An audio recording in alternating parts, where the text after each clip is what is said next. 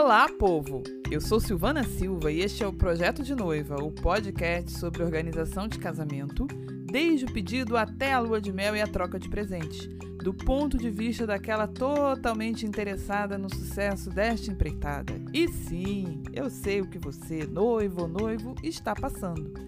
Ou pelo menos imagina.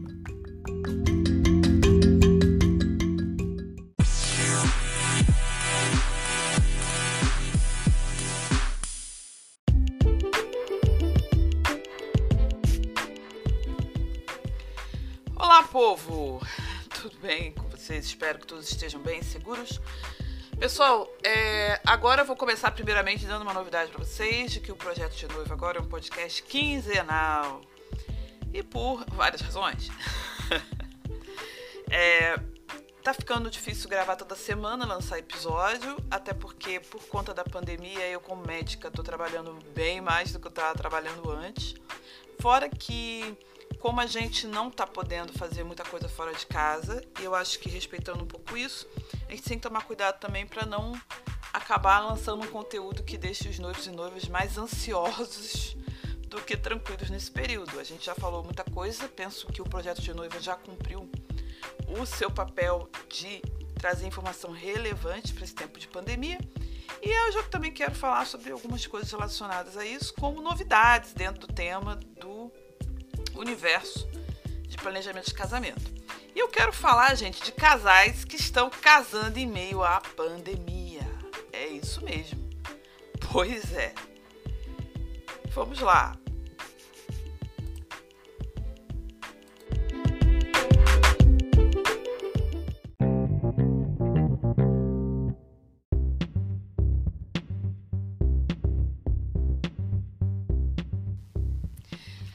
Estava há alguns dias assistindo televisão e aí eu vi uma notícia e fui pesquisar e achei uma coisa interessante.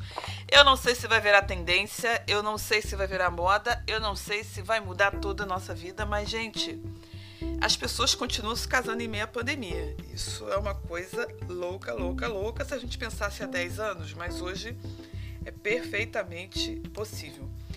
É, como exemplo, um casal cuja notícia relacionada a eles eu vou linkar aqui na postagem deste episódio, que fez simplesmente o seguinte: eles estavam noivos há mais de dois anos, estavam com o casamento todo planejado, fazendo toda aquela é, aquela romantização, aquela idealização, aquele sonho que vocês sabem como é. E com a pandemia, eles tiveram risco de cancelar tudo. E eles tomaram a seguinte decisão: eles optaram por casar mesmo assim. Bem, o que, que acontece? O noivo e a noiva já tinham alguns problemas para poder ajustar a lista de convidados, visto que muitos deles moravam fora da cidade e eram famílias bem numerosas, as famílias de ambos. Eles haviam optado já por fazer uma lista de casamentos um pouco restrita. Por conta de tudo, eles já tinham optado por casar em 1 de maio, que seria um feriado, para poder manter é, uma data que fosse tranquila para os familiares chegarem. Com o lance da restrição e isolamento social, eles optaram pelo seguinte, juntamente com o celebrante, que era um pastor. Eles optaram por fazer um casamento, mantendo a decoração e tudo mais, e transmiti-lo por live e aí se juntou né, o pastor, os noivos e dois casais de padrinhos. E mais ninguém, ninguém, ninguém. Tá? E aí eles fizeram tudo, fizeram toda a cerimônia, tá? Com toda a etiqueta relacionada, decoraram o local um dia antes, fizeram testes, claro, testaram para ver se a transmissão sairia ok, informaram a todos os convidados e na hora a turma toda se sentou diante da sua tela para assistir. E fez maior sucesso, tanto que saiu na mídia aí nos veículos de mídia. O que que esse casamento se diferenciou de um destination wedding, né, ou de um elopement wedding? Que, que esse casamento teve de diferente de outros formatos de casamento que nós comentamos aqui? Primeiro, que a, o número de pessoas assistentes foi mínimo, mas não foi nulo, como nos elopement weddings. É, segundo, que eles não precisaram viajar, eles fizeram um casamento basicamente com a mesma decoração a mesma localidade que eles fariam antes. Eles não fizeram nenhuma viagem inusitada. O ambiente do casamento continuou sendo o mesmo. Inclusive, gente, o, o que a gente percebe no visual é que dá um pouco aquela ideia de vazio. O elopement wedding, que é aquele casamento em que fica só o celebrante, o fotógrafo e o, os noivos, ele costuma ter um ambiente que tira um pouco o conceito de vazio. Esse não. Esse dá para se perceber que as coisas estão vazias. Mas a ideia dele é muito mais a de manter o protocolo do evento de casamento do que você fazer a fotografia mais linda e maravilhosa tá? Por isso que no elopement você viaja para um lugar paradisíaco. Você vai para as Maldivas, você vai para Toscana, você casa entre campos de lavanda. E aqui não, aqui eu tô casando naquele sítio onde eu já tinha o casamento programado, naquele salão de festas, naquele lugar onde eu já tinha programação e que teria uma lotação maior, tá? Então, qual é a ideia aqui? É que você mantém o protocolo e você fica realmente com uma noção um pouco mais de espaço vazio. E claro, uma ferramenta que eles usam muito são as redes sociais. E aí o casamento é transmitido por live de Instagram, de Facebook, você transmite no YouTube, você transmite no veículo que for. É importante que você teste antes para não ter nenhum problema. É, muitas pessoas podem até ficar com alguém pronto para isso, mas é, o casal aqui eles colocaram o celular gravando, é, apenas um refletor aqui para manter um pouco né, da luminosidade, tirar um pouquinho da sombra e mantiveram ali trabalho, tá? A ideia aqui, gente, é um casamento sem aglomeração, um casamento com isolamento social. Então aqui, por exemplo, você não vai ter equipe de filmagem, equipe de fotografia, é, galerão fazendo filmagem, porque aí você perde o sentido, né? Você vai fazer o casamento com galerão igual certas pessoas aí que estão fazendo lives e com uma mega equipe de 30 pessoas por trás. Aí não adianta nada. Não adianta nada. Você ficar em casa, criatura. Não adianta nada. Tá bom? Então, pois é, uma nova tendência aí que está surgindo, que é o casamento via live.